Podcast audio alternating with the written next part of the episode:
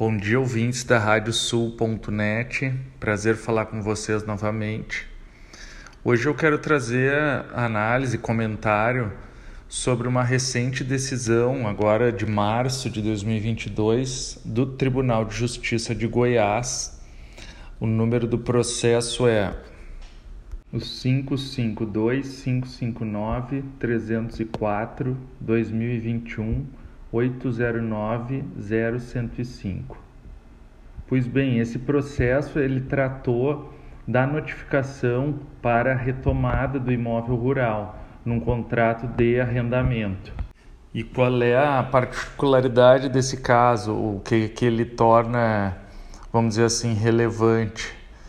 Bom, esse arrendador inobservando as regras do Estatuto da Terra e do próprio decreto que regulamenta o estatuto, acabou por notificar o arrendatário por meio da ferramenta do aplicativo WhatsApp, diretamente do seu celular.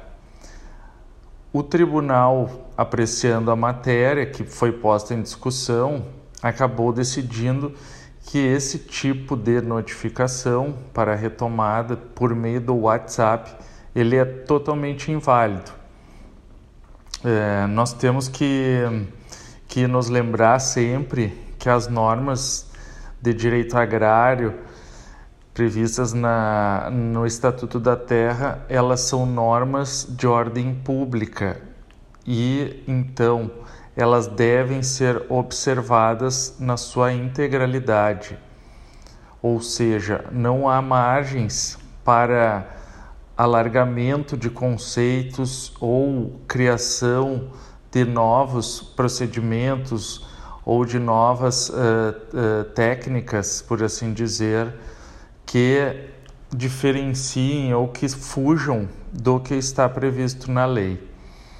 Nesse caso, então, a previsão expressa, tanto na lei, que é o Estatuto da Terra, quanto no próprio decreto regulamentador, que é o decreto 59566, ao estabelecerem que a retomada uh, do imóvel rural por meio da notificação ela deve ser feita em cartório de títulos e documentos da cidade onde se encontra o imóvel rural, então.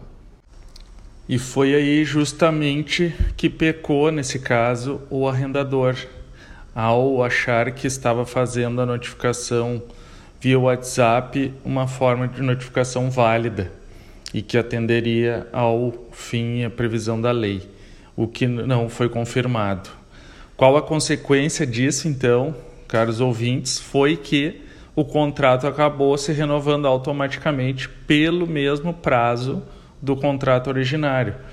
Ou seja, se havia lá uma previsão contratual de arrendamento por 10 anos, se renovou por mais 10 essa relação contratual devido a essa invalidade, essa inobservância da norma cogente prevista para a solenidade de notificação. Vejam como é importante, então, se consultar, se pesquisar, se ater aos conceitos e ao que está estabelecido exatamente no Estatuto da Terra e no decreto. Claro, isso nos traz uma reflexão de que ah, poderia haver uma, uma modernização da, da norma agrária nesse sentido, para uso de ferramentas para diversas outras uh, hipóteses previstas na lei, não só essa da, da notificação para retomada. Claro, essa reflexão é uma reflexão que a gente tem que fazer, uh, considerando que a norma tem aí mais de 50 anos, já é uma, uma norma de 1964, o decreto é de 1966. Então, sim, nós vamos, em algum momento, e isso já está, vamos dizer assim, na ordem do dia, repensar e, e atualizar a lei nesse sentido, né, para torná-la menos burocrática, mais eficiente. Mas vejam que enquanto é uma norma uh, de ordem pública, tem caráter cogente, ou seja, obrigatória observância, nós temos que seguir obedecendo a formalidade, o rito previsto na lei, sob pena de acontecer o que aconteceu nesse caso.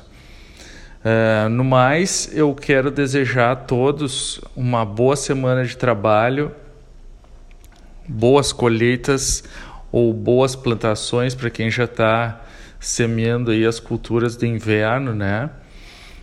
Mandar um abraço a todos os ouvintes e agradecer sempre aí pela oportunidade. Até a próxima. Fiquem com Deus.